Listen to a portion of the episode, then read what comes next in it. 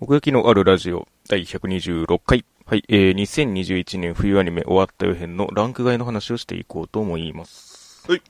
というわけで、えー、まずは、えー、商売ロック、スターズの話をしていきたいと思います。おーい、商売録。4作目になる のかななるほど、なるほど。うん。まあ、商売ロックシリーズとしてということですね。ええまあええ本当にタイトル通り、オールスターが集まったクールでしたね。これまでのキャラが、まあ、そうなん勢です揃いみたいな。ははい、い。だからもう、お祭りだったらもうずっと、中心はやっぱりマシュマイレッシュの4人なんだけど、あそれがそこが中心にはなるんですね。あ、そうなのよ。うへん。ー。それが、プラズマジカっていう、あの、無印のはい頃の主人公ありましたね4人組のところに、事務所に入りますよっていうところからスタートして。おー、事務所に入るんだ。うん、そうそう、同じ事務所で。で、そこのプラズマジカの事務所に他に所属してるバンドとかもいるから、はいはい。まあまあ、そこの辺が出てきたりだとか。なるほど。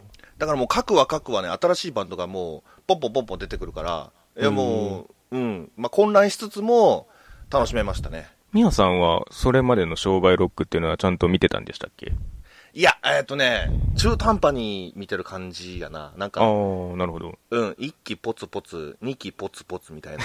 いやそのポツポツで見るんだ。いや、その頃なんかあんまり、その、視聴がなんか、あの、雑やったから。ああ。結構古いじゃん何年前だあれ、10年近く前じゃんあれまあそうかもね。うん、うん、だからそういう古いあのバンドの古いっていうのはあれだけどまあそういまあうまあ無ね印の頃から活躍してた、あの男の子も含めてねあのああ、あったね。でそのマシュマイレッシュに出てきた男バンドも絡んでくるから、あもうその辺もオールスターって感じですね。そうそうそうそうほんまにうんでなんかソロっぽいのもいたなあ あ、そういうのもあんだ。そうあの2話で裁判が始まるんだけど、まあなに、どういうこと まあ確かにそうなるわななんでいろいろあって裁判が始まんねん けど、マシュマイレッシュはちょっと捕まってもうて、 そうそうあそーういやいやで、そこに、あの、うん。弁護をする人が来るんだけど、その人も、あの、音楽活動し てて、うん世界観がミルキーホームズみたいになったけど。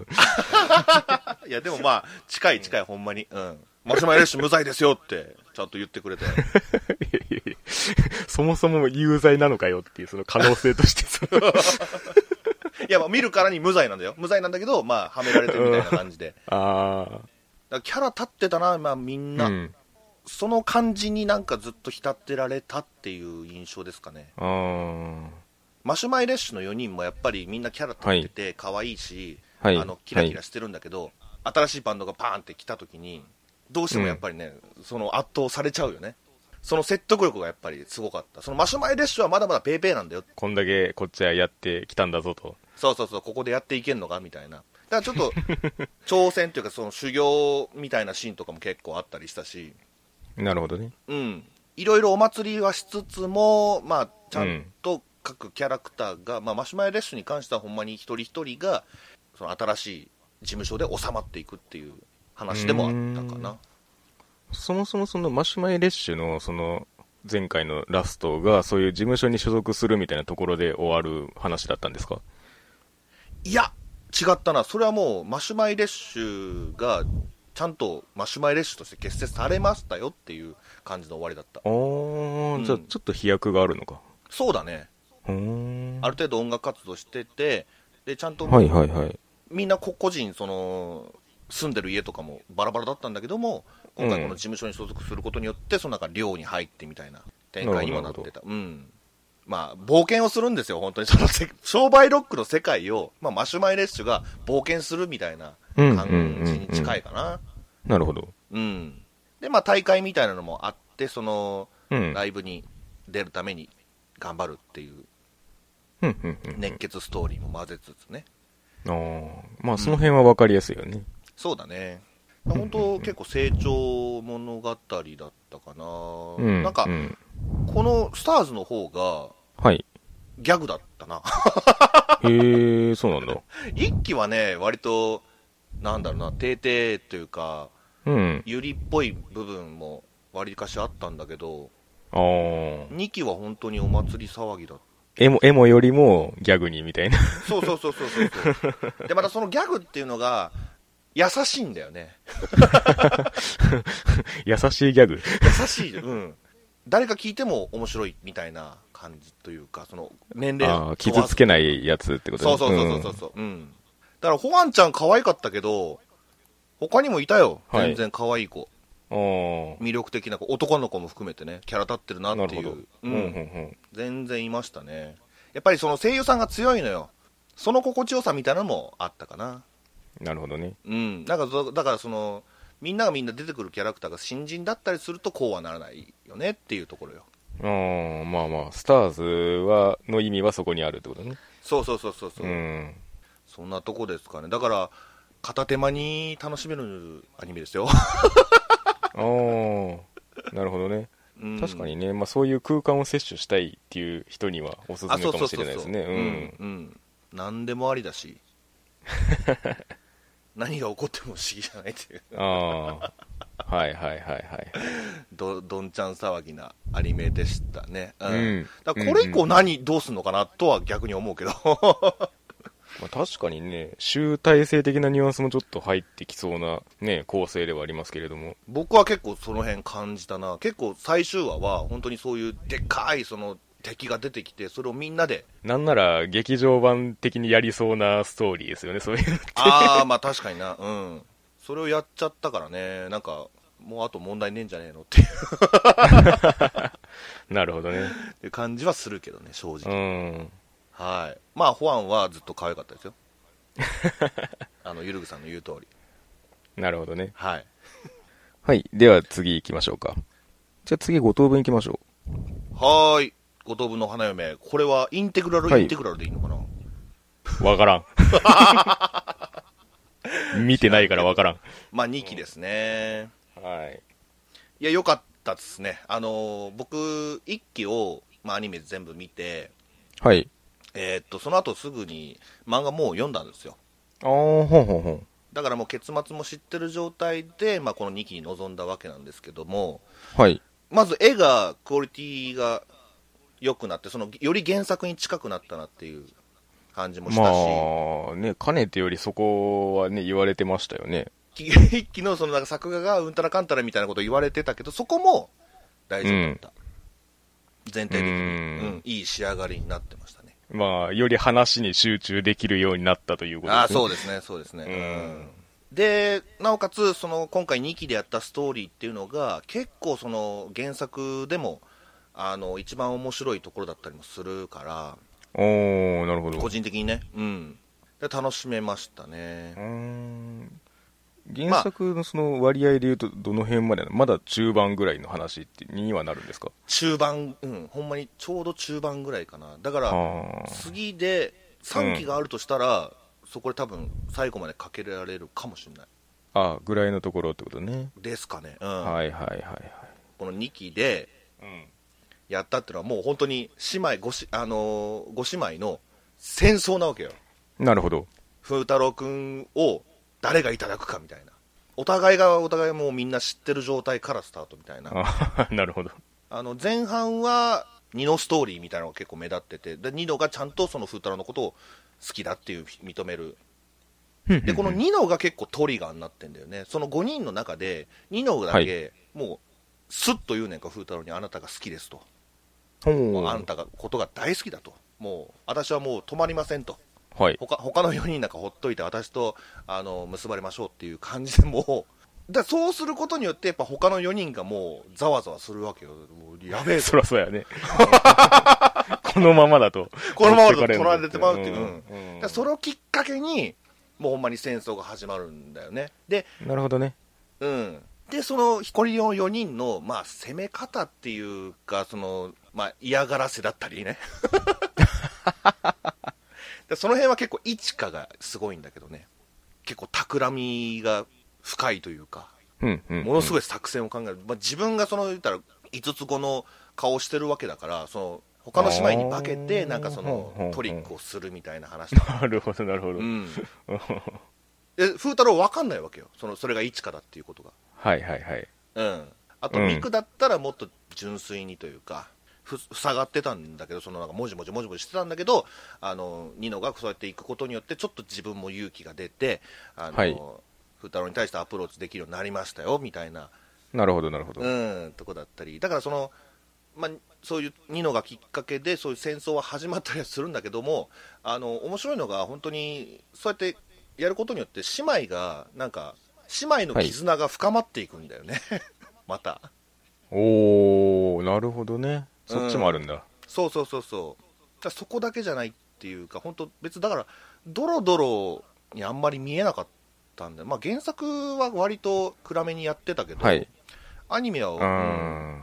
なるほどね。結構ポップだったね、うん、だからそかこにがやっぱりね、うん美しいんだよね、この五等分の花嫁のはい面白いところはでいはいはいうんそうね。なかなか他のラブコメであんまないですもんね。その、まあ、最終的にはまだ、あのはいみんな、みんな一応告白した感じにはなってるのかな、ああ、じゃあ、風太郎はそれを知ってるというか、まあ、一応聞いてる、それぞれから聞いた状態というか。そうだね、まあ、若干勘違いしてるキャラとかもいるけど、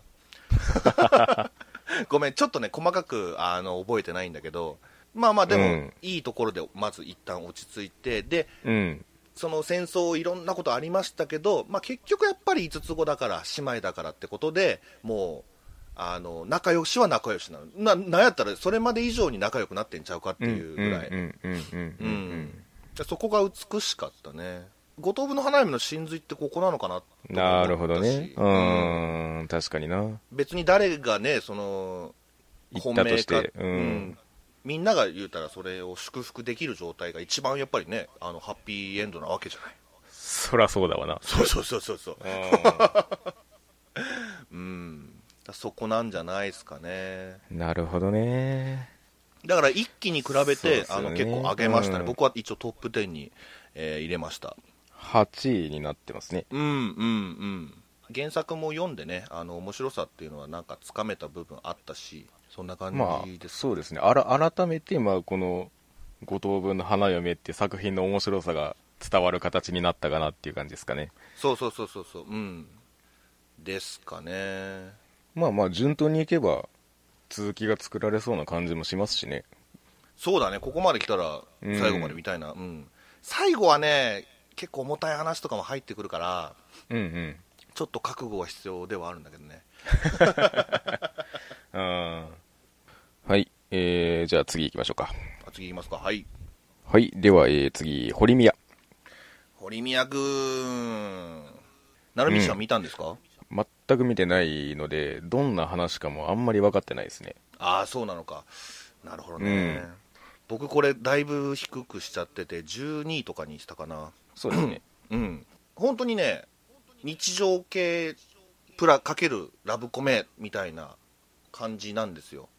だいつか話したはいはい俺の最強ジャンルにかなり近い感じだったんだよね。その入りが。 なるほどね。うはいはいはい。いろんな、だから男性キャラも結構出てくるし、女性キャラも結構出てくるし、確かに。いいじゃん、いいじゃんって。うん。聞けば聞くほどそれだなって思う。そうそうそうそうそう。でも、だからこそ、めちゃめちゃあらが目立ったんだよな、俺にとって。こそうじゃないんだよ、そうじゃないんだよっていうのが、次々と出てくるの。うん。まあ 次々出てきたらもう終わりだわな。 そうなんだよね。だからこれ結構評価高い作品ではあるんだけど、僕はちょっとね、あの、低くしてます。あのー否定的な意見になっちゃいますね。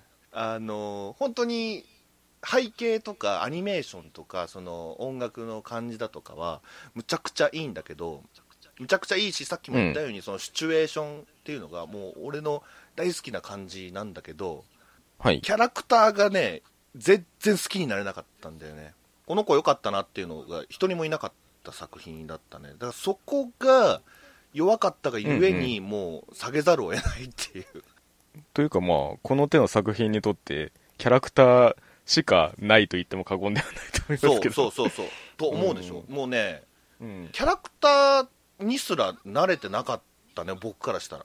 予定調和な感じがするんだよね。その付き合うなるほ流どれねみたいなのも、本当自然になっていくっていうか、なるほど。固有の理由付けとしてはちょっと薄いんじゃないかっていうことですね。うんうんうんこれはあれなんですかその結構オオムニバス的な感じの話なんですか一応2人は中心になってるけど、まあ大にうんあの他のキャラの話とかもまあポンポン入ってきたりはする、うんなるほどね。その理想のアニメの話のとこでもパッチラッと出てたと思いますけど、うんなんかその、つれづれチルドレンとかと比べてどうとかありますああはいはいはいそういうことねあのあっちは結構ねあのギャグテイストな感じがしたから まあそうだね。うんあのそこでなんか助かってたしで個性がやっぱりあの強かったじゃないあっちはうんうんうんうん。う、うんあれですよね、その別にリアルに近いとかそういうことでもないんですよね。あのねそうよく言ってくれたそのリアルに、うん。これこそがリアルでしょみたいな感じなのようんそれはこっちで判断するわみた いな見え方がしたっていう、うん何が出てきなてるほもど,、どねんなキャラクターが出てきてもっていうかうん、うんだから結構これ、あれっぽいですよね。あの、結構昔に流行った、携帯小説の流れっぽい匂いもしなくもないんですよね。あざーあっとな見てるるほとどねはいはいはいはいはいはいうんまあどうで一つには多分その原作からしてまあ若干我々がお客ではない方向を向いてそうではありますよねああその女の子の方が好きなんじゃないかってことそうですねまあ掲載誌 G ファンなんで一はいはいは応い女性が主なのかなっていう匂いがするのが一つとあとまあ多分なんでしょうね別ジャンルのそのお約束みたいなのが混じってそうな匂いはしますねああはいはいはいはいはい要は我々が通ってきて ないところのうんうんううなんか文脈みたいなものがありそうな気配はしますね。なるほどうね。ん。だから多分これに、こう、こういう感じに親しんでる人もおそらく一定数いるような気がするんですよね。うんうんううんん。し、この堀宮っぽい作品が他にも多分あるとは思うんですよ。多分ね、我々はその濃い味方面にちょっと浸ってる恐れがあるんですよ。だから本当にね、6話ぐらいでね、マジで見るのやめようと思ったん だよね。もうええ あわあ、でもこいつ一ら応感想はみしたんだたいな。感想は一応した。うん。だからそういう意味では、なんでしょうね、よりその、ミヤさんが、あの、理想のアニメであげたやつっていうのが、存在する時空っていうのが、すごいね、この、すごい局所的なものになりましたね、さら にね。これではないっていうそうそうそうだね。ガスっうん。て削られたっていう。そうそうそうそう。いややっぱね、その、男性キャラクター交えてってなると、うんやっぱり女性向けの方がやりやすいのはやりやすいでしょうしね。なるほどね。うんう、んその辺のバランスなんですよね、多分ね。俺はまかりなりにもそういう男性の魅力にも気づいてあげられる目を自覚はしてるんだけどね。まあまあ、ある種養ってはきたよね、これまで。そうそう。それでもやっぱり、なんか乗れなかったね。 ちなみに、あの、りょうたさんの感想にあった、あの、うんタトゥー入れるとか、喧嘩のシーンとか、なんか思うところありましたそう、あの、宮村がタトゥー入れてんねんか、ほぼ全身に。 うん。ほぼ全身に。そうそうそうそう。で、そのなんか、結構手出すの早いのよ、その喧嘩みたいな。で、高校になって、まあ、堀さんと確かに出会ったりはするんだけど、その、うん宮村くんがなんか、自分でアクションを起こすみたいなことって、な、なあんま見当たらないんだよね。例えばうんなるほど。その自分のまあ未成年の主張じゃないけど俺はこうなんだああなんだみたいなそういうなんかパッションのシーンみたいなのってさ、あったらさやっぱり見てる側はさおこいつ成長したなって思うじゃんはあ、あの、友崎の中盤のやつみたいなやあつ。そうそうそんな感じそんな感じ、うん、それが一個もなかったなんかもうほっといたらなんか周りがちやほやちやほやしてくれてなんかあいいあーいい人たちだなみたいな感じで溶け込んでいくのよそこがなんか微妙なんだよねなるほどうね。ん結構丁寧にやってはいたんだよ丁寧にやってはいたんだけどもバックボーンはねキャラクターが、あのね自立してないから 俺の中で全部そのなんか あーへえ、なるほどねへーっていう感じだから逆に言うとすげえなうん本当にこいつらを好きになれたらもう大好きやとう思う、ん。なるほどね。うんそれこそがこの作品にはまれる近道というかねうん。うーんってとこかな。うん。まあまあでも、その、 聞いてる限りはまあ確かに、作品がどうこうっていうよりも、その、文化的なその、ミヤさんとの食い合わせが悪そうだなとは思いました。そうだね。 うんうん。いや、だから本当いい評価、なるみはほひょっとしたらし好きかもしれないからね、こういうのが。うん、そうね。まあ絵、絵もいいですしね。そう、絵もいいし、あの、アニメーションも良かったし、さっきも言ったけど、その背景とかも良かったし、なんだけどっていう話なんだよね。もう、ぜひ、ぜうんひ、いろんな、その、文句言ってください。うんもう、全部に納得する覚悟でい るので、僕は。まあね。うん。これは僕が、この辺はうん患ってるだけだと思う ので。あ何の病 そう、なんかの病。ううんん患ってるだけだと思うのでぜひ、その、処方してほしいですね。あの、なるほどね。分かってねえぞと、お前は、つって。うん。はい。じゃあ次行きましょうか。はい。ではね、えー、働く細胞。まあこれはまあ、ブラックも込みでという風にそうですね、えなっっておりまとす、が、えー2期とブラックと、まあ、同じシーズンにやってたんだけどそうですね。まあ、そう、 そういうのも珍しいっちゃ珍しいですけどね。うんうんでもね2期の方はね8話で終わった結構変則的ですね。 2期の方は本当にはい続きって感じだったね、まだこのこれを紹介してなかったですねみたいな感じというかなるほど、なるほど。うんおなじみのメンバーが出てきて、まあ、いつも通り、あの仕事をこなして本当に1期の続きでしたね結構その1話完結型になりますか。そうですねで、まあ、最終的にまたがん細胞が出てきて、まあ、がん細胞をまた倒すっていう、まあ、いい意味で変わり映えのないというか、感じでしたけど、面白かったのうがんやっぱりブラックの方で、多分、はい。その、作中言ってはいないんだけど、普通に働く細胞の方は、健康な体の話なんだよね。なるほどの。そう。。ベースが違うってことねそうそうそうそうででも健康な体でもやっぱり入ってくるものは入ってくるから、まあ、それをまあ除去しますよみたいな話、はいはいはいはい。うん、なんだけどブラックはもう、まあ、我々 ちょちょっと年齢的に耳が痛いけど生活習慣病の話なんだよねはいはいはいはい。なるもほとどもねとが不健康、うん。 もともとが不健康。うん不健康スタートね。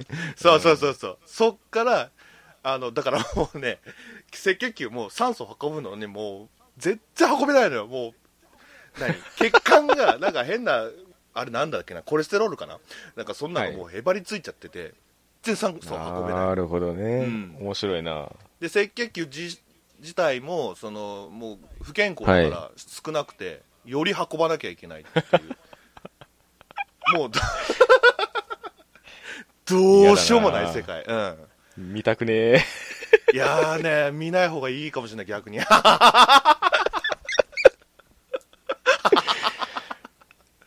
うん、ちょっとね、焦るもん、マジで。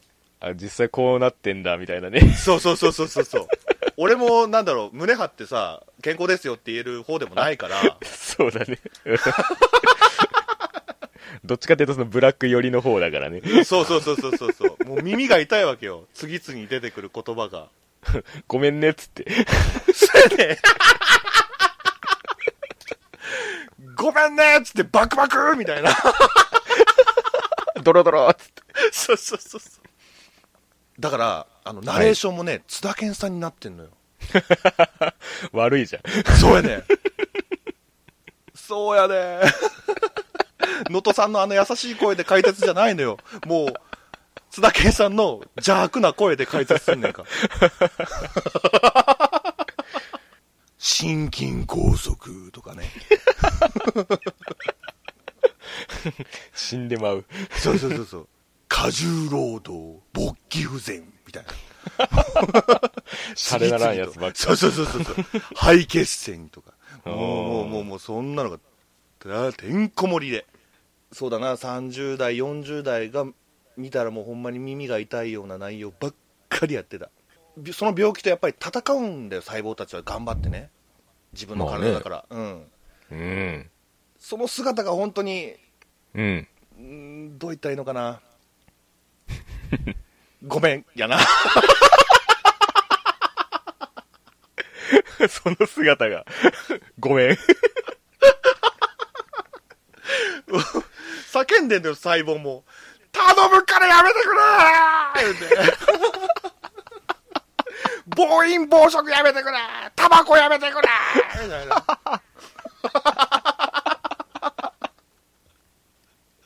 ごめんつって。 全然、全然帰り見ようとしてないっていう。謝るだけって。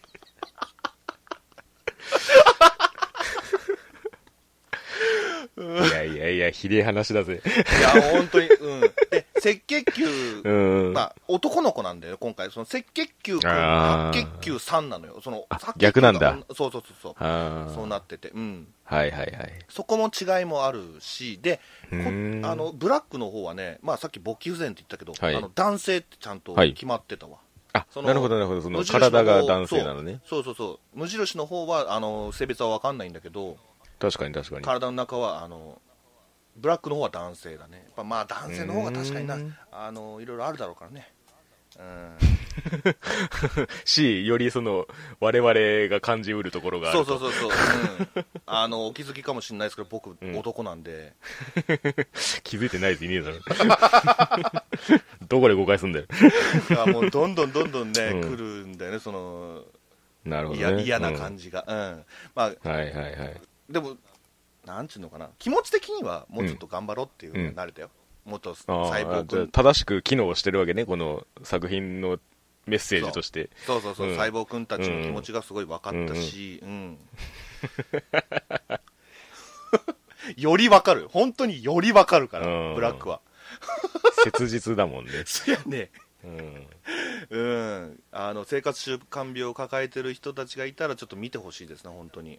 うん、あーで、こなのるほどねブラックの方ではもう病院で流せばいいっていうね。いや、本当にそうよ、うん、見直してっつって、そうだ、あこれ13話まであったわ、で、13話でね、マジで死にかけんねんか、おー命の危機ね。そう、もう不健康になりすぎて、もうそう心臓が機能しなくなるのよね、なるほど。うん、あと、頑張って心臓がせその赤血球を送ろうとしても、その血管が、血栓ができちゃって、その通れませんと、体中回れませんみたいな、うん、状態になって、はいはいはい。マジで死にかけんねんか、ほんで、うん何が起こるかっていうと、やっぱりそのお薬だとか、だから外的措置、その電気とか、ああ。はいはい、むはい。無理やりを起こす免疫だうんけじゃなくてってことね。そうそうそうそうそうそう。うん。だから面白いのがねその細胞以外言うたらその薬だとか機械的なものは全部その無機物なんだよね機械だとかそのなんかメカだとかおー。そのそこは分けられてんだね。じうん人格を持ってないっていうか喋らないっていうかなるほどなるほど。はいはいはいはい。あこれは薬なんだなっていうのが分かるっていうかね、うん、だからそのブラックは薬めっちゃ出てきて たね、あこれのおかげで助かった、まあ、細胞たちは確かに混乱してんだけどななんだなんだみたいなことになってんだけどおーあ、うんうんよかった味方だったわみたいな感じでなるほどなるほどう。ん、で13はそれ蘇生したこししたんだよちゃんと死にかけたんだけど蘇生してでその多分体の住人が見直したんだろうね自分のことをもっと健康な生活を送ろうっていうふうに見直したことによってなんかうんそれ以降結構あのスムーズにし働くことができましたっていう話になってよかった平和になったみたいな感じにそうだね主人公は落ち着くんだけどうんうん。上からね注射,、うん注射器が飛んできてバーンとおうで吸われちゃうのようわーっつって。おう白血球さーみたいな感じで、白血球もその赤血球もぶわーっと吸われちゃっおうて、おう新しい体に行くねん。おうだから多分輸血だとか、なんかその、け献献血とかなんかいろいろあったんだろうな。なるほど。うん。そ明言はしてないけど、で、あのー新しい体に行って、そっちは、もっと不健康やねん か。 最悪や。なるほどね。そういうことか。そうそうそう。まだまだ、働かんといけん。世にも奇妙な物語じゃん。ほんまにそう。うーん。まあ今こうやってゲラゲラ笑ってるけど、いや本当に実ね際見るとね、来るよ。うんいもうや誰もがでしょうよ抱えることだかそうだね。ら、うん。今このご時世っていうのもあるし、あと、うんやっぱり世の中便利になればなるほど、やっぱりさ、それこそういう生活習慣病っていうのがさ、出てくるわけじゃない。そうだね。うん。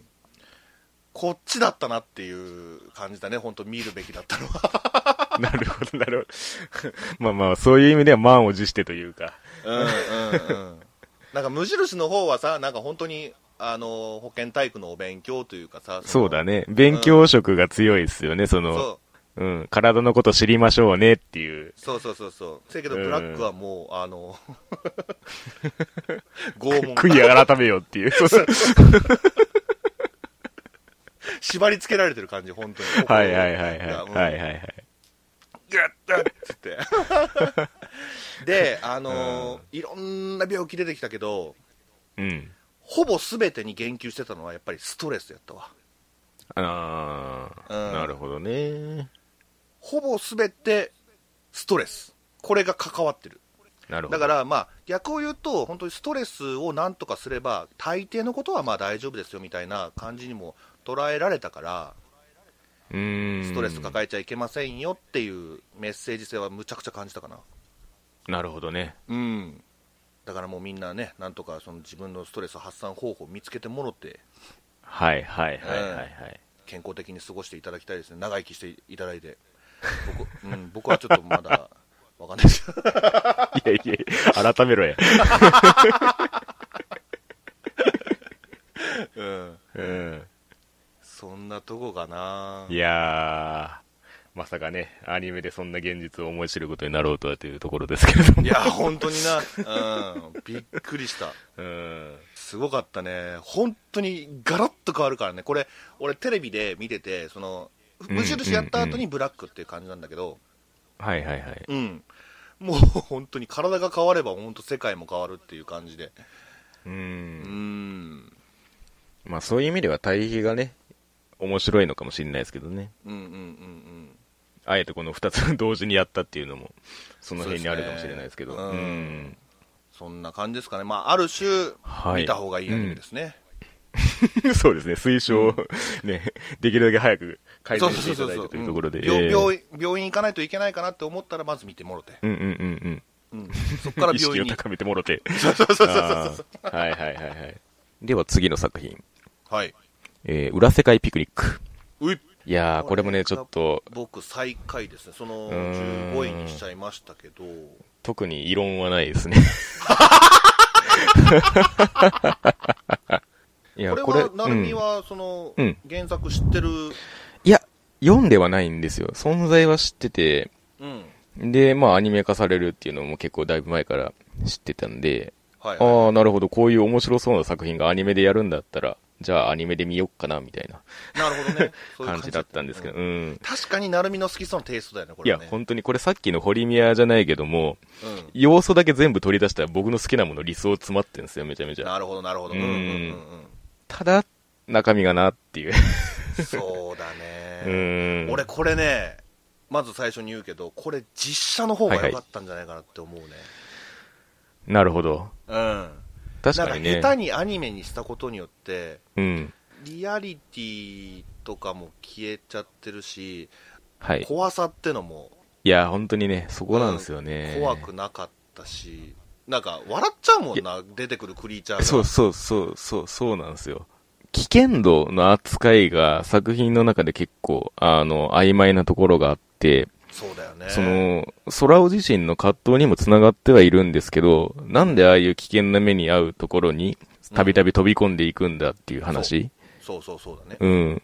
で、まあ、タイトルがそのね、裏世界ピクニックって言ってるように、その、うん要はね、探検的なニュアンスで行くわけですけれども、なんかね、そのタイトルがピクニックって言ってるから、それになんかね、ピクニックだからいいでしょっていう、なんかねじ伏せられてる感じもちょっとね、そうなんですよ。だから、どっちか、どっちかに振るべきというか、その恐ろしいものであるならば恐ろしいものとして描くべきだし、うんその探検的なニュアンスでピクニックするんであれば、そのピクニック的なそのリスクのある感じで描くべきだしっていう。うんうんうんだから挑み続けるのが、それ自体が違和感になっちゃってるのが、まあ一つ惜しい点ですよね。そうだうね。ーん。 2話ぐらいでちょっとあの、もうこれやばいなって思ったのが2話でさおじさんに出会うじゃない、はい。あの、先に入ってた人ね。そうそうそうそう結構重要なこと、だから言うたらあの地雷が仕掛けてあるかあーらそうだね気うんをつけてねみたいな、うんあでったその人は言うたら婚約者だったかなそのなんか恋人を見つける、そうなんですね。ずっと探して、その世界にいるってい。そううそうそうそう、うんんで八尺様に連れ去られちゃってあれあどうなったの、本当にあれでゲームオーバーだったのかなそうでしょう。でまあ、だとしたらね、だとしたらなんか、あはっいさりしすぎじゃねって思っちゃって、そのトリコと空尾が。確かにね、だったらその最終話付近のその米軍救出作戦何なんだって話になるからね い。や、そうだよ、トリコがさ、そうやって、ね、言うん だったら、最初のあの男の人こそ、仲間にしてあげてよって。めっちゃ重要な情報じゃん、そうね地雷があるよって。だってさ、最後までそれ生きてるからね。そうそうそうそうそう。あの、飛ばしてさ、それを教えてくれた張本人なのに、あっさり、あ、帰ってこれたって。そうなんであすれよね何だったんだろうね、みたいな。うんもうその人の話題は一切出てこない、みたいな。で、なんならその、そそうの人の持ってたね、あの、マシンガンを、それ以降使ってくやんか。うん、そバれイにオハ対しザてーのドじゃねえんだかなんか。らっていう。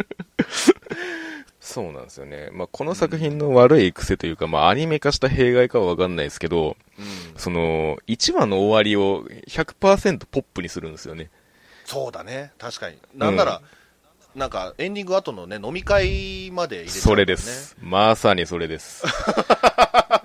あれをそこまでね、この、この1話かけてややってきたことをそこまで軽くする必要があるのかっていう 風になっちゃうんですよね、あの飲み会のやつは。あれはなんだろう、かやのんがもうご了承したんかな飲ませてくださいって言ったんかかな。よ飲みかよっていう。そうそうそうそうそうそう。いや ねいや、本当にさっきもちょっと触れましたけど、その空尾にも若干葛藤はあったわけですよ。うんこのまま裏世界に挑み続けていいものかどうかって。そうだね。うん。そう、それがその飲み会の場ではもう、なんかまあ、いっか、みたいな感じに全部なっちゃうから。うんあと、そのなんかトリコが好きだからっていうのもね、なんかちょっとう、んうんうん。うん、理由それかいみたいな感じもするしな。うーん、まあまあね、その、き気持ちの種類にはまあ、若干のその、幅があるかもしれないですけれどもう、ん。そういう意味では、その、僕が求めてたその、有利的側面においても、ちょっと、なんだ、つなぎ方が乱暴だったかなと 思いますね。気持ちの。はいはいはうい。ん。なんかお互いのね、いいところを知っていって、だったらまあ協力するかみたいな感じになるかっていうわけでもちょっとなくみたいなね。うんううん。ん。抵抗するか折れるかの二択しかないみたいな感じ。そうだね。うん、動きだったので、うん。そのあたりがね、うん、惜しいですね、やっぱり。トリコがな、本当なんか、わがままっていうか、うーん、女王様っていうかうね、ん、反省のニュアンスが微妙っていう。それもそうだね。うーん。 僕が一番引っかかったのは、あの、最初に米軍に会った時に、うん。あの、電話をするのは、あの、やめといた方がいいっすよ、みたいなことを言われて、はい。速攻電話かけるんじゃないです か。いや、いや、いや、と。 いや、それはやめようよっていう、その、なるほどね。うん。そう意味なくなるもんな、そのそう発そ言うがそうそうそうそうそうそういやなんか禁止してたわけじゃなくてやめといた方がいいよ的なニュアンスだからいいっしょみたいな感じで電話かけたんですけど 結果やべえこと起きてんじゃんってまあ、あの、そう言うってことはどうせかけるっちゃかけるんだろうけまあまあそうそうどそうそうそう、なんかもっとね、悩んでほしかったなってこうとだな。んそうそうでうんね米軍の人ももう一回来てああやっぱりかけてしまいましたかみたいな「いやいやいやちげえだろ」みたいな 「そうじゃなくて」みたいなそうね。うん会話がね、確かにそう、空尾とトリコの会話は結構なんか、うんあのうんー、グッとくるもんあるんだうけんど、うん 他がないがしろにさ れすぎなんかね、適当なんだよな、ほんと。そうだからねあの小桜の扱いにしても若干そう。ひどいって いうかうん。まあまあ、そもそも小桜ってなんなんってなんなん話もあるけど、そうなんですよね その辺の説明不足もあるしな1話ぐらい使ってさ、小ざ小桜のそのね、クロニクルを見せてもさ、うんよかったと思うんだけどう。なんし、例えば、その、米軍のあの、今言ったシーンで電話をかけたとして、で、小桜なら何とかしてくれるっていう説得力がそれまでにあったんだとしたら、あそこでかけるのはわかるんですよ。うんうんうんでも結そうだね果、かけたとしてどうにもなってねえじゃんっていうのがあるんですよね、そも そも。そう。なんか、普通だったら、その小桜の立ち位置って、まあ言うとドラえもんやんか。ドラえもんぐらい頼りがいのあるそう、解決してくれるっていう。そうそうそう。せやけど、 もうのび太くんだったね。 そうだね。ことしかできないや、い。だから、この、例えばその裏、裏世界におけるリスクを下げるんだったら、必ず裏世界マスターが必要なんですよ。はいはいはいはい。ガイドブック的な人がね。そうだね。で、空尾がそれを担うであるとか、まあ、小桜がそれを担うであるとか、うん。どっちもありそうなんですけど、どっちもあんまりマスターしてないっていう。そうだ どねっちも知識が半端ななので、ってい拒う。否ってるしな。そ行うきたそくうないそっう。て。うん。うん。で、結果ピンチに陥って誰も解決方法知りませんみたいな。あ れみたいな。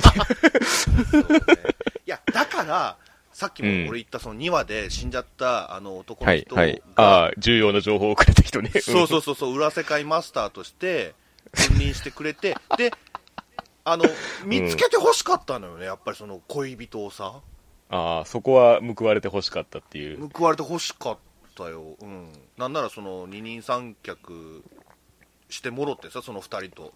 ああ、なるほどね。うん。でももう一個その、さっきの裏世界のリスクの話ですけど、うん。その、脱出のルールが、急にその、ルールブレイカーになるところが、やっぱり、はそいはいはいはいの、バランスを危うくしてるんですよね。うんうんうん。うん。 まあ、米軍救出に戻るのもまあそうですけど、うん。なんか、結果自分たちだけ結構簡単に出れちゃうみたいなところう。んう。うんん、例えば、裏世界に行ってしまったら閉じ込められるみたいなニュアンスだったらそこで頑張らざるを得ないんですけど、うんうん一。回帰ってこれちゃうから居酒屋シーンが挟まる羽目になるっていう。そうだようね。んななんとかして帰ってるもんな。そうそうそうそうそうう、ん。だからその居酒屋が中心になってねえかみたいな感じよね。うん。ポイントがね、ホームポイントがね、 そうそうそう。居酒屋に帰るために。 うん帰るっていう。そうそうそうだから本当に、その、よくその、ね、トリコが、あの、二人だったらなんとかなる気がするみたいなことを言うんですけれども、はい。それは本当に、まあ、 確か確かにその能力的には二人協力してね、なんとかなってるんですけど、うんうん、うん。例えば2人が持ってる知識を合わせればこの裏世界もなんとか攻略できるみたいなニュアンスだったらいいんですけどうんうんやっぱり結果論的なそのなんとかなるだからうん。あんまり体重預けらんないんですよねなるほどね。いつか致命傷を負うぜって思っちゃうっていううんうん運が良すぎるんだよな、本当にな。そうそうそうそうそうそうそう、あのピストルっていうギミックもな、ちょっとなんか合わないよな、 確かにこなの世界にん。かその境界線が曖昧がゆえになんか現実世界でも銃持ってるやべえやつみたいな常に そうそうそうそう。いつでも持ってますそようみたそいうな。そうそうでその境界線って言ったけど、まあはい本当にグリードアンアイランドぐらいのレベルでしかないもの、その裏世界が さ。ああどっか歩き続けたらたどり着けそうな場所みたいな。確かにね異世界感があん、裏世界感があんまなかったうっていうかー。さんもうちょっとなんかそのんワンエングみたいなさ、ね、 なるほどね感じの方が良かったっていうかさ、うんだからこれ最初の話に戻るんですけどうん、アニメでやる意味を付与できるとしたらそこだったはずなんですよね。あほんまやね、うーんん。そうだね、なんか裏、裏世界の描写が、なんか、すごいその、味気ない感じ。地平、あの、 ただ地上が広がって、なんか村っぽいのがちょっとポツポツあるみたいな。 うん迷いがかなみたいな。思いましたけど。懐かしい、そ、それ、雰囲気のある村しかねえみたいな。しかも割と出入りできるみたいな。うん。うん、っていう感じなんあので屋。上、屋上からな、降りてって、そうそうそうそう、はしご、はしご登り降りしかしてねえみたいな。 そこと表裏一体なのが、やっぱりその、今回のその、テーマになってるそのネットロア。要はその都市、うんネット上の都市伝説の扱いなんですよね。はいはいはいはい、そうですね、うん。ネット上のその都市伝説の不気味さとか、まあ、ある種ひっくり返したらワクワクする感じでもあると思うんですよ。うんうんうんうん、結構、キサラゲ駅の話とかって有名じゃないですか。いや、俺は全部始めましただったな、あ、本当ですかうん、え、なんかね、あの、要は、現実せ世界からなんかこう、どこでもない場所に急に行ってしまうんじゃないかみたいな恐怖うんうんうん、と、まあ、それに付随するワクワク感というか、なんかそういうその、ゾワッとするようなちょっとした違和感のある裏世界みたいなのが、ちょっと薄いというか、そうですね、あの、だからこと、言葉の違和感だけが残るんですよ。あの、なんだっけな、4話ぐらいかな。あ時間、空間あ、おっさんそう、そう、そう、おっさん。 多分これって実際にそのネットロアとしてそういうのがあって、それを引っ張ってきてるっていう感覚だと思うんですけど、はい。なんかその アニメとしてそのおっさんっていうのをそのまま持ってきたときに、うん。うん、おっさんって言う言われても何、何これみたいな感じになっちゃうっていうか、 要はビジュアルが付与されてない状態のその違和感の方が、その都市伝説的には面白さが上なんですよ。はいはいはい、そうね。そう、それをなんかアニメ的に半端に実在にさせてしまうと、都市伝説感が後退してしまうっていう。うんうんうんうん。うん。だからなんかそういうその不気味さ、ゾワゾワする感じを演出的に出せてれば、そっち方面で魅力をもっと出せたはずなのになっていうのはちょっと思うところではありましたね。うーん、そう。だから俺が最初言った、その、実写だったらもうちょっとその辺、怖くできたんじゃないかなって思うんだよね。そうなんですよね。多分そのホラー的なその手法で、そっちの方が得意だと思うんですよ。ジャパニーズホラーって。うんうんううんん。そうだよね。都市伝説っていうのは、そうそうそうそう。まあ、ありがちな話だから。うん。そういう意味でなんかね、ピクニックだからかもしれないですけど、そのホラー的なテイストも、世界よりもその怪物のビジュアルの方に寄ってるというか、 はいはいはいはい、うんそうね。そのじとっとした感じよりは、そのアメリカンパニックホラーみたいな感じになうるっていうか、ーん、そう。多分ミソはそっちじゃねえんだよなって思うんですよね、そ都市伝説系の話をやるとしたら。はいはいはいはうい。ん。現れちゃいけないんだよな、そういうの。簡単に。そうですね。ううんん。あとその迷い込む感じとかも、もう、もう少しその、なんていうか、シリアス性が欲しいっていうか、あの、エレベーターで結構、マストでいけるじゃないですか。はいはいはい、そうな。うん。でもあの、エレベーターのその回数をこう、いろいろやったら裏世界にたどり着くって結構有名なその、なんだろう、都市伝説、ネットの都市伝説の一つではあるんですけど、うん。もし自分がそれをなんか試したいと思ったりとか、その試してもしかしたらいけるんじゃないかっていう感覚をちょっと軽く して、されてしまうんですよね。はいはいはい。で、なんかその途中で開いたらなんか襲ってくるみたいなのをこう毎回挟んで、なんかそれをドア閉めて避けてみたいなのをこう、うんやってもなぁみたいな、そそれ確実に起こるんかいみたいな 感じの、そのなんか、違和感があるというか。最初はちょっとあれね、ミステリー感があって面白いそうなんですよ。だから本当に。に、しょっぱなの一発だけなんですよね、あれが有効なの って。うん。で、まあこの12話でね、なんか、はいえーっと、あの人見つけられなかったしね、ああ、さつきさつきさん。うん。うん。なんやったら、何もわからないじゃ ん、さつきさんのそこう、と。そうですね。あの、空手家の思い出の中しかいなかったからね。いや、本当にそうよ。うんうん。なんか、その見てって思ったのが、その、さつき、さつきは空男なんじゃないかっていう。ああ、なんか髪伸ばしたらどうのこうのみたいなくだりありましたもんね。そうそうそうそうそう。ううんだから、もしそうだとしたら確かに12話では出せないだわなって なるけど。だってそうしたらそうしないじゃん う。ん。まあまあ、そういう関係性としてはね、丸くなるんですけど。うん。うん、収まるんですけどね。うん。まあ、あとは、その、ね、後輩くん、後輩ちゃん、後輩ちゃんとか がね、うんいて、うん。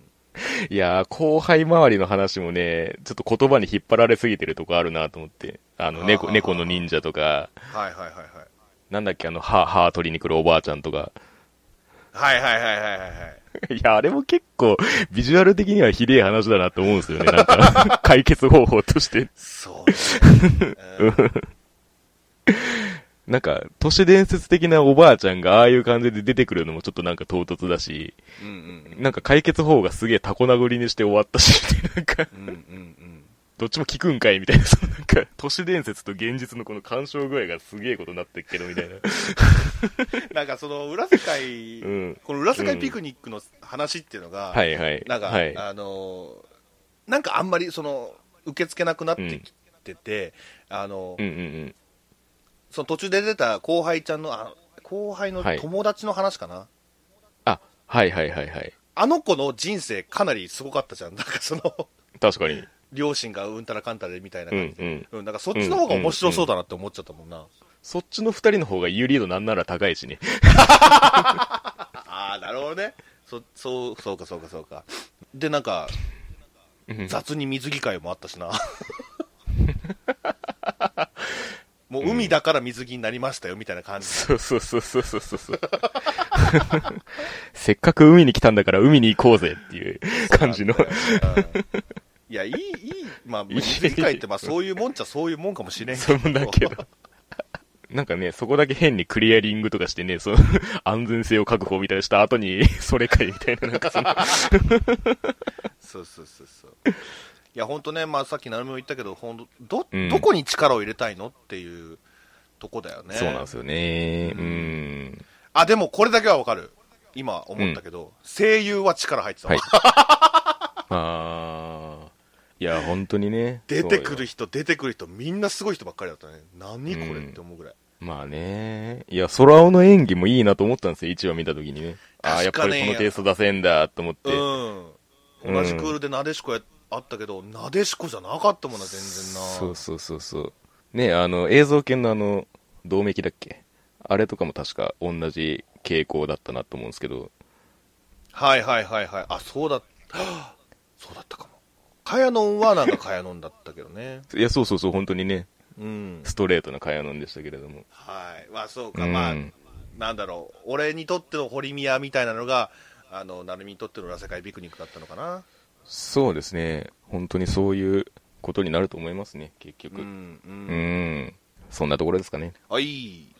ではまあ、最後に、うん。僕だけが見てる作品なんですけれども、2.43、船員高校男子バレー部、うん。こちら。全く知りません、僕。うん、耐久は見てるよ。そう。これね、やっぱりそこが一番のネックなんですよね。そう ね。アニメでやるからにはっていうのがどうしてもついて回る。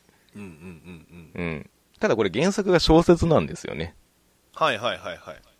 だからね、それを念頭に置いてみると、なんとなくその映画館とすることはわかるっていうか、うん。どうしてもその試合描写とかに期待をしちゃうんですけど、うん。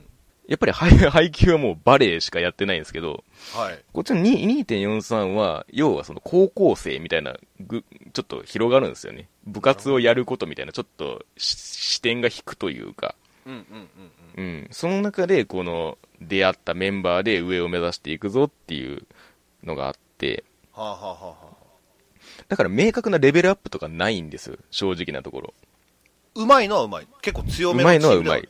あうまいのはうまいし、その主人公の1年生2人が、あ。うん。その抜きん出て才能があるっていう設定なんで、うんその、もうそういう存在として、まあ、描かれていくんですよ。初めっから。はいはうい。ん。だから、肝になってくるのは、その二人の関係性なんですよね。だから、まあ、 要するに、まあ、日向と影山みたいなことではあるんですけれども、うん。よりその人間関係の話になっているというか、うんうんうん結構珍しい構成で、1、2話が中学生編で、うん。うん。それ以降がまあ高校生編になっていくんですけど、うん。その主人公2人がまあ中学で一緒にプレーして、で、その中学最後の試合で、その仲違いをしてしまうんですね。お互いを信じられなかったみたいな感じになって、はい。で、高校でもう一回出会って、再会して、もう一回一緒にやっていこうとする話なんですけど、過去でこういうことがあって、で、今、こういう関係が育まれていっているみたいなのをこう、通して見ることに意味があるというか、うんうんうんそれはなんかそのバレエのうまさ的な成長とはちょっと軸が違うんですよね。うん。うーん。で、これ舞台があの福井県なんですけど、ほう。うん、ちょっとその土着的な感じというか、その田舎的なニュアンスもちょっと含まれてて、その主人公の一人が、その、要は家柄のいいところのお坊ちゃんみたいなニュアンスの子で、人間関係的にもそういうニュアンスが漂ってるみたいな。なんか全然全面的に出すわけじゃないんですけど、うん。なんか田舎の街のそういう空気が時々入り込んでくる感じ。はいはいはいはい。だからその普通に部活をやりたいだけなのに、そういうのがちょっと絡んでくるみたいなのはあって、なるほどね。うん。なんかそういうのもちょっと小説っぽいなって思うんですよ、その取り上げ方がそう。だね。うん。で、テイストとして弱いなって今聞いてて感じるな。そうそうそうそう。だから本当に念頭に置いてしか汲み取れないんですよ、それって。うん。これが単純に最初からバレエを扱うアニメ作品として見てたら、あんまりそこ気にしないから、普通は。 ネチネチネチネチしてる感じするな。うんうん、そうそうそうそうそうそう。からそこの前提を突破さえすれば、割うとそのアニメ12話の構成としては結構うまくて、はいはいはいはい割と毎回、その C パートで引きを作って、ちゃんと次の話に持ってってくれるうん構成になってるんで、うん結果としてその主人公がいるチームのその勝って先へ進んでいくっていう流れには乗っかれるんですようーんあの結果その福井県の代表になるっていうところまで行くんですけど、はいはいはいはいうん、要は高校とかもそんなにライバル高校とかもいっぱい出てくるわけじゃなくてはいその最後のその福井県代表を争うそのトップと目目されてるうん高校うがんもうほぼメインで、その2つぐらいしか描かれないんですけど、うんうんうんうんでもそこに集中してる分その相手側の高校のドラマとかも結構あったりして、まあねうはいはいはいん、だから本当にあのー記号としては単純なんですよ、うん要はその福井県のもともとその代表選手として目されてきたその相手校のエースがいてうんで東京から福井に戻ってきた天才セッターがいてうんうんうんでその天才セッターと過去プレーしてたことのある絶対的エースがいてっていううんはいはいはいはいだからその天才っていうことであるとかエースであるっていうことはその、うん別にブレないんですよそのうん作品内の設定として、うんそういうものだからうんうんだからなんかそれを前提とした関係性を見ていく感じというか、お前はエースなんだからしっかりしろよっていうそのセッター側からの要求を投げかけてそれに覚醒するみたいな感じうーんなんでしょうねその信頼を得ていく感じというかはいはいそれに応えていく感じっていうのは面白く見れるかなと思いますね。なるほどフリーになれるのかなフリーにあそうそう。まあだからそっちのニュアンスの方が近いかもしれない。どっちかっていう と。見たこともない景色うん。そうそうそうそう。を求めてねうんあはい。そんなとこですかね。うん。さあ、じゃあー、以上ですかこれで、はうい。ん今期見た作品は以上ですかね。まあまあ始まった予変がなかった分あのーはい。だいぶボリューミーにはなるのかなそうですね。 うん。ここで拾うっていう ことになるからね、どうしてうも。んうんうん。まあまああの続きものが多いクールではありましたけども、うん。あの続きものは続きものでちゃんと良かったしうん。あの馬娘みたいなねあ馬娘も一応続きものか そうなんですよね。う。なんかうんうん。文字通りダークホースみたいなのもあったし、うん。うん。うん、だから逆に言うとちょっと新規うん。新参者たちがちょっと弱かったかなっていう、まあ、ワンエグぐらいかそうですね。目立ったのはそこですね。そうだうね、ん。